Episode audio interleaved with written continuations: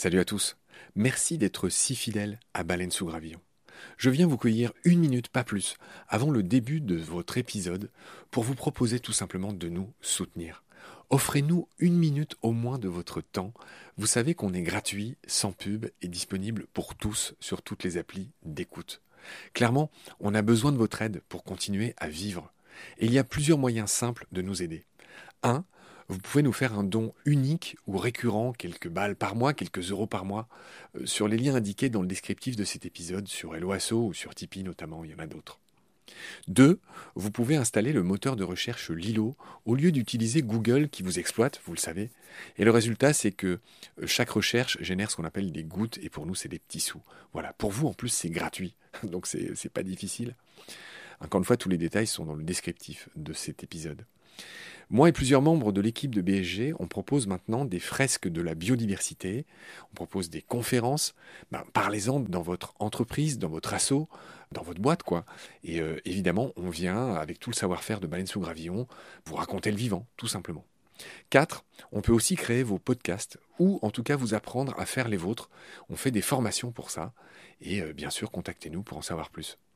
5 on cherche un partenaire pour tout l'écosystème de baleines sous gravillon. Et il y a différentes modalités. On en cherche un pour l'ensemble, on peut en prendre un pour euh, un podcast en particulier, ou euh, ce qu'on fait de plus en plus, on peut en prendre un pour euh, une série d'émissions. Évidemment, euh, c'est négatif, c'est moins cher à chaque fois. Moins bon marché, j'ai envie de dire, parce qu'on n'est pas si cher. Donc euh, voilà, vous pouvez devenir coproducteur de ce qu'on fait. En tout cas, ben, voilà, prenez conscience que ce qu'on fait est certes gratuit, mais on a besoin de vous pour continuer à exister. Moi, ça fait trois ans que je fais ça sur mes fonds, et là, ben, évidemment, je suis obligé de, faire autre chose hein, pour euh, vivre, sachant que France Culture ne suffit pas à me faire vivre. Voilà.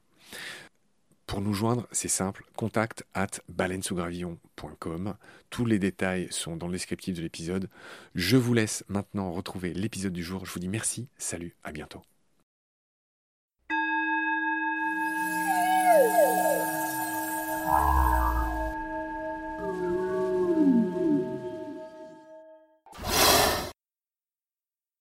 Salut Olivier. Salut Marc. Tu es ce responsable des reptiles et des amphibiens, tu es biologiste. Tu travailles au parc zoologique de Paris, autrement connu comme le fameux zoo de Vincennes. Exactement. On va enchaîner sur un autre reptile que tout le monde aime, pour le coup, c'est un des rares reptiles que les gens aiment bien, qui est sympathique. C'est Furcifère pardalis.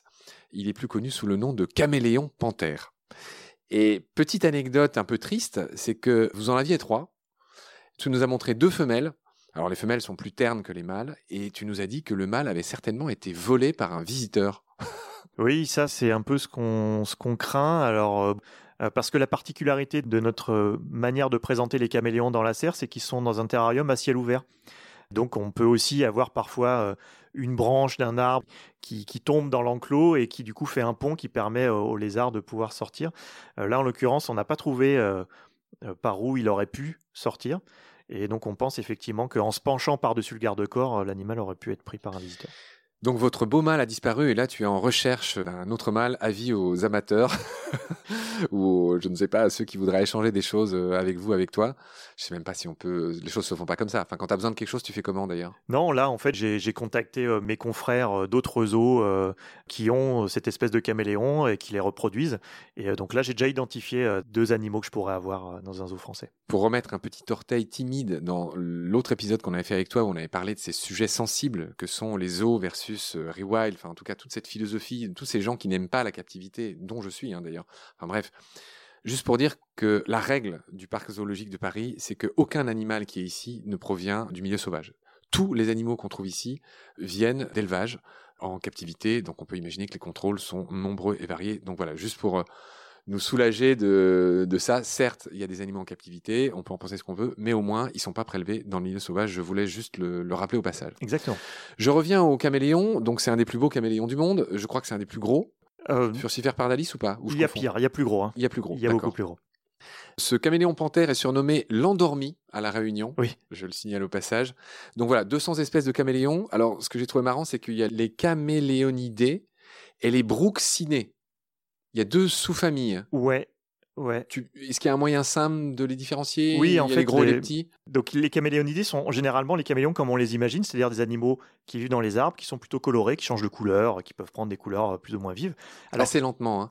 Les- les- ben, Pardonne-moi de t'interrompre. Les gens savent pas assez, on l'a spécifié dans je ne sais quel épisode avec je ne sais quel invité, mais c'est assez lent. Le caméléon, il change pas de couleur en un claquement de doigts. Ça prend plusieurs secondes en tout cas. Ça n'a rien à voir avec les céphalopodes. euh, Voilà. ou qui Ah bah justement, c'était Marjorie euh, de, de Rossian, Effectivement. du MNHN. Et autre précision, le caméléon ne prend pas la couleur du support sur lequel il se déplace. Si vous posez euh, un caméléon sur une surface bleue, il va pas devenir bleu. Oui, c'est une manière de communiquer, je crois. hein. C'est ça, exactement. Et une parade nuptiale aussi. Ça indique l'état émotionnel de l'animal. Plus il va prendre des couleurs vives, plus ça veut dire qu'il est à l'aise ou qu'il est euh, dominant. Plus il est sombre, plus ça veut dire qu'il est pas bien ou qu'il est dominé. Et ça indique effectivement donc le statut social éventuellement, dominant-dominé, le statut reproducteur des femelles. Les femelles changent de couleur en fonction de si elles sont gestantes ou réceptives à l'accouplement, etc., etc. Intéressant. Du coup, t'as pas clairement répondu à ma question. Alors oui, Les caméléonidés et les bruxinés, en gros, c'est ces deux sous-familles de 200 espèces de caméléons. Différence en deux mots. c'est ça. Donc les caméléonidés sont les caméléons comme on l'entend, donc colorés, arboricoles, alors que l'autre famille, qui contient notamment le genre Brookesia, sont des caméléons nains qui sont terrestres, qui vivent dans des feuilles mortes et donc qui n'ont pas de couleur, enfin qui n'ont pas de couleur, qui ressemblent à des feuilles mortes, qui sont dans les teintes de brun, nuances de brun, nuances de gris, et qui sont incapables de prendre des couleurs vertes. La proportion, c'est quoi? J'imagine les bruxinés, c'est une petite frange de la grande famille des caméléons. Oui, oui, tout à fait. C'est une. euh, Quoi, c'est- 10% ou- oh, Je pourrais pas dire de chiffre, je vais dire une bêtise. Mais c'est beaucoup moins. Enfin, une- c'est beaucoup moins, infime, D'accord. ouais. Très bien. Donc, c'est une espèce endémique de Madagascar, hein, le caméléon panthère, qui a été introduite à la Réunion, où elle a été surnommée, on l'a déjà dit, l'endormi. Voilà, j'ai noté que la couleur des mâles était changeante et que ça s'appelait des phases selon les endroits de l'île. Ah oui, alors les phases, ça c'est plus un terme, on va dire, d'éleveur en captivité. En termes biologiques, on appelle ça plutôt des formes géographiques. Il y en a quasiment sur toute l'île de Madagascar, hein, des caméléons panthères, mais en fonction de si l'animal vient de telle ou telle région, eh bien, il aura une, une base de coloration différente. D'accord. On va enchaîner sur un autre animal et cette fois-ci, eh ben, euh, c'est un épisode qui est consacré aux reptiles et aux, amphibiens et on se permettra de parler d'un peu autre chose. On vous laisse la surprise, mais on va enchaîner sur un très très beau crapaud. Alors, est-ce un crapaud? Ou est-ce une grenouille Tu vas me le dire. Je veux parler de Discophus, alias la grenouille tomate ou le crapaud rouge de Madagascar. Donc là, il va falloir que c'est l'un ou l'autre, mais euh, il s'appelle et grenouille tomate et crapaud rouge de Madagascar. Donc c'est quoi? C'est un crapaud ou une grenouille? La distinction n'est pas si facile que ça parce que crapaud, grenouille, c'est un peu des termes génériques euh, un petit peu euh, vulgarisés, mais scientifiquement, c'est difficile de faire une, une, distinction. En fait, généralement, on appelle grenouille un amphibien qui a plutôt la peau lisse et relativement brillante et plutôt aquatique, qui saute euh, beaucoup, et on appelle crapaud un, un amphibien, enfin un anour, donc un grenouille entre guillemets, qui euh, a la peau un peu rugueuse et mate et qui saute pas beaucoup. Voilà. Après, il y a plein d'intermédiaires et donc c'est difficile de faire la distinction grenouille-crapaud comme ça, ça n'a pas vraiment de sens. Alors tu vas nous parler un peu de celles-là. Celles que vous avez, tu nous les as montrées, elles sont magnifiques, elles sont rouges. Et donc pour elles aussi, vous recréez une saison des pluies? Oui, ça fait partie de ce qu'on appelle des amphibiens qui ont ce qu'on appelle une reproduction explosive. C'est-à-dire que des animaux qui vont passer une partie de leur vie, euh, une grosse partie de leur vie sous la terre pendant la saison sèche, hein, donc elles vont être complètement invisibles. Et aux premières pluies de la saison des pluies, tout le monde va sortir, va se reproduire dans des mares temporaires. Donc il y a des dizaines et des dizaines d'individus qui vont se mettre à chanter, à s'accoupler, à pondre, etc. Peut-on parler de partouze? Euh, quelque chose comme ça, effectivement. Pardonne-moi C'est un peu anthropomorphique, mais on peut en parler. et donc voilà, donc c'est des reproductions euh, vraiment spontanées qui sont très euh, réduites dans le temps. Et voilà. Et donc avec un développement euh, larvaire, donc les têtards vont se développer très très vite pour euh, quitter le milieu aquatique au plus vite avant l'assèchement des mares euh, temporaires. C'est des euh, grenouilles qui sont magnifiques, qui sont toutes rouges, grenouilles tomates, hein, c'est leur nom, très prisé des terrariophiles, Oui. hein, qui ont un petit surnom aussi, on les appelle Sangongon ou Sangongon ou à Madagascar, c'est ce que j'ai noté. Ok. Alors je sais pas. c'est- Apparemment, tu, tu, tu n'as pas entendu ce terme. Non. On va enchaîner. Là, on a parlé de, de quelques-uns des animaux que vous avez au parc zoologique de Paris, alias le zoo de Vincennes. Tu m'as fait la gentillesse de me noter quelques animaux qui ne sont pas ici, mais qui sont à Madagascar. Et on va sortir un peu de cette distinction, captivité, pas captivité, pour un peu tous respirer, se décontracter un peu. Et tu vas nous parler voilà, d'un animal qui n'est pas ici. C'est là l'erreur que j'avais faite, qui est un énorme caméléon qui s'appelle Caluma parsoni. Je crois que c'est un des plus gros caméléons du monde, 50-60 cm. Exactement, c'est un, énorme caméléon, tout à fait. Et alors lui, il vit à Madagascar, hein, et effectivement, il est, très impressionnant de par sa taille. Donc un animal qui, euh, sans la queue, fait euh, une bonne quarantaine, cinquantaine de centimètres. Tu viens de faire le geste, tu as mis tes deux mains ouvertes en te touchant les pouces, et, voilà, j'imagine que ça, voilà, vite fait, pour bien figurer qu'il fait 50 euh, cm. C'est ça. Deux empans. En pan, c'est voilà, c'est la largeur totale euh, en extension d'une main. Qui fait à peu près 20 cm. Voilà, donc euh, ok, donc on l'a compris. Caluma parsoni, il a un nom plus commun? Caméléon de Parson. Caméléon de Parson. Hein, du nom de la personne qui l'a décrit, j'imagine. D'accord. Voilà, c'est un animal qui est assez étonnant parce que il est très gros, mais il est très sédentaire. En fait, il bouge très très peu et il peut s'alimenter du coup de très grosses proies. La légende dit qu'il peut même manger des petits oiseaux ou des petits mammifères. Avec sa grande langue qui projette comme ça, comme tous les caméléons. Il faudra qu'on fasse une émission sur les caméléons, euh, rien que sur eux un jour. Donc je rappelle ce qu'on a appris aujourd'hui, c'est que voilà, il y a les très gros caméléons comme Caluma, et puis il y a les tout petits Brookesia là qui vivent pas dans les arbres, qui vivent dans les feuilles mortes. C'est toi qui nous l'as dit, qui sont beaucoup moins colorés et qui sont tout petits. On va enchaîner sur un autre animal que vous n'avez pas ici, et pareil qui est très connu, que j'ai l'impression d'avoir vu à plusieurs reprises. C'est ce qu'on appelle les uroplates. Et là, l'étymologie nous dit ce que c'est. Ben, c'est tout simplement la queue plate, uroplate, et ce sont ces geckos qui sont totalement mimétiques, avec une queue qui est en une sorte d'ovale, qui est tout aplatie. Je voulais faire un petit lien avec euh, et reciter notre ami commun, enfin celui que d'ailleurs tu m'as présenté, Jean Raffaelli, euh, pour dire que uro, ben, c'est la queue, et les fameuses urodèles, donc c'est le, le nom de la famille des tritons. les urodèles, ça veut dire l'étymologie queue visible, hein, à par opposition aux anours, qui veut dire euh, pas de queue. Hein, en grec, c'est enfin bref, et les anours, c'est tout ce qui est grenouille et crapaud. Voilà, c'était la petite parenthèse étymologie. Donc à toi de me dire un mot sur les uroplates qu'on trouve à Madagascar. Ce sont voilà des geckos qui se plaquent sur l'écorce d'un arbre et qui sont quasiment invisibles. Ouais, c'est assez incroyable parce que en plus de prendre la couleur, euh, des imperfections du bois, ils prennent aussi euh, la texture. La texture, exactement.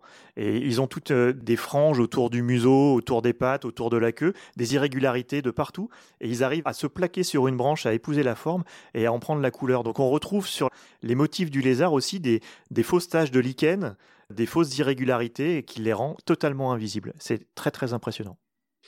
Ouais, et c'est pas à Madagascar qu'il y a euh, l'infernalis, tu sais, le un autre gecko euh, dont la queue est en forme de feuille morte. Oui, tout à fait. C'est Fantasticus, il s'appelle. Uroplatus fantasticus. Uroplatus fantasticus. Alors, dis un mot dessus là parce que c'est. Celui-là, il est incroyable. Donc, euh, en gros, chez les uroplates, il y a deux stratégies. Il y a ceux qui ressemblent à de l'écorce et ceux qui ressemblent à des feuilles mortes.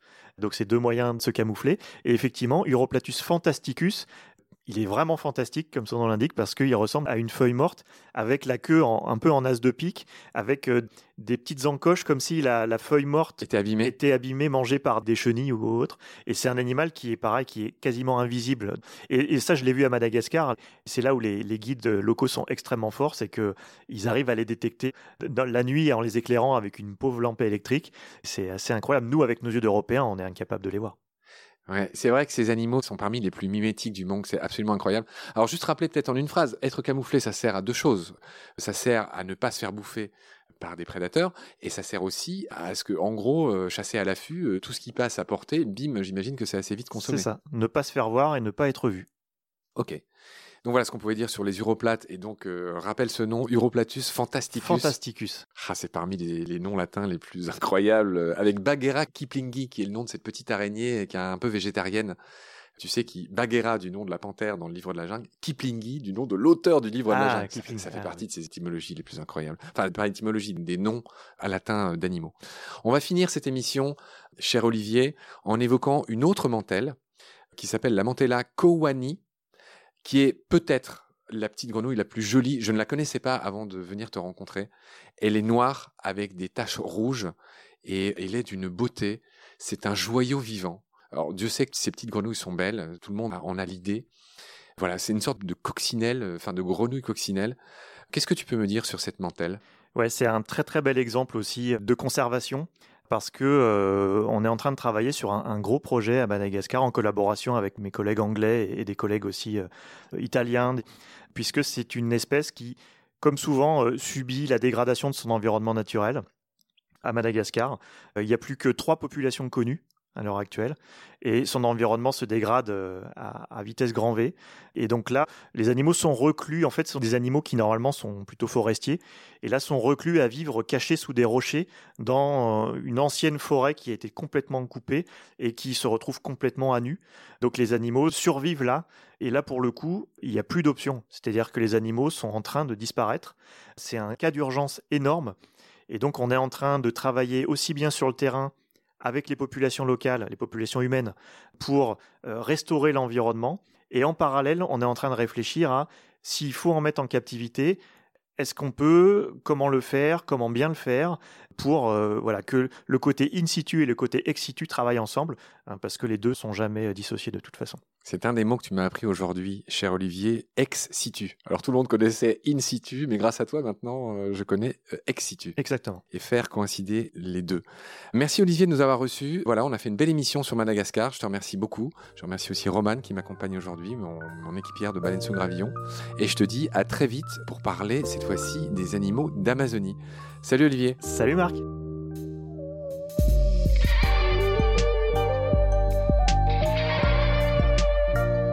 C'est la fin de cet épisode.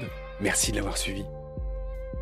Pour continuer, nous avons besoin de votre soutien. Et vous pouvez nous aider simplement, en quelques clics et gratuitement. Il suffit par exemple d'utiliser le moteur de recherche solidaire Lilo. Ainsi, chacune de vos recherches sur Internet générera des gouttes qui seront reversés au projet de votre choix, comme Baleine sous gravillon par exemple. Vous pouvez par ailleurs vous abonner à nos podcasts comme d'habitude, partager les liens, devenir adhérent de l'association BSG ou encore faire un don sur Helloasso ou sur Tipeee. Grand merci par avance. Je remercie tous mes équipiers pour leur aide précieuse. Je vous retrouve bientôt pour de nouveaux épisodes et d'ici là, prenez soin de vous et de ce qu'il y a autour de vous. Merci. À bientôt.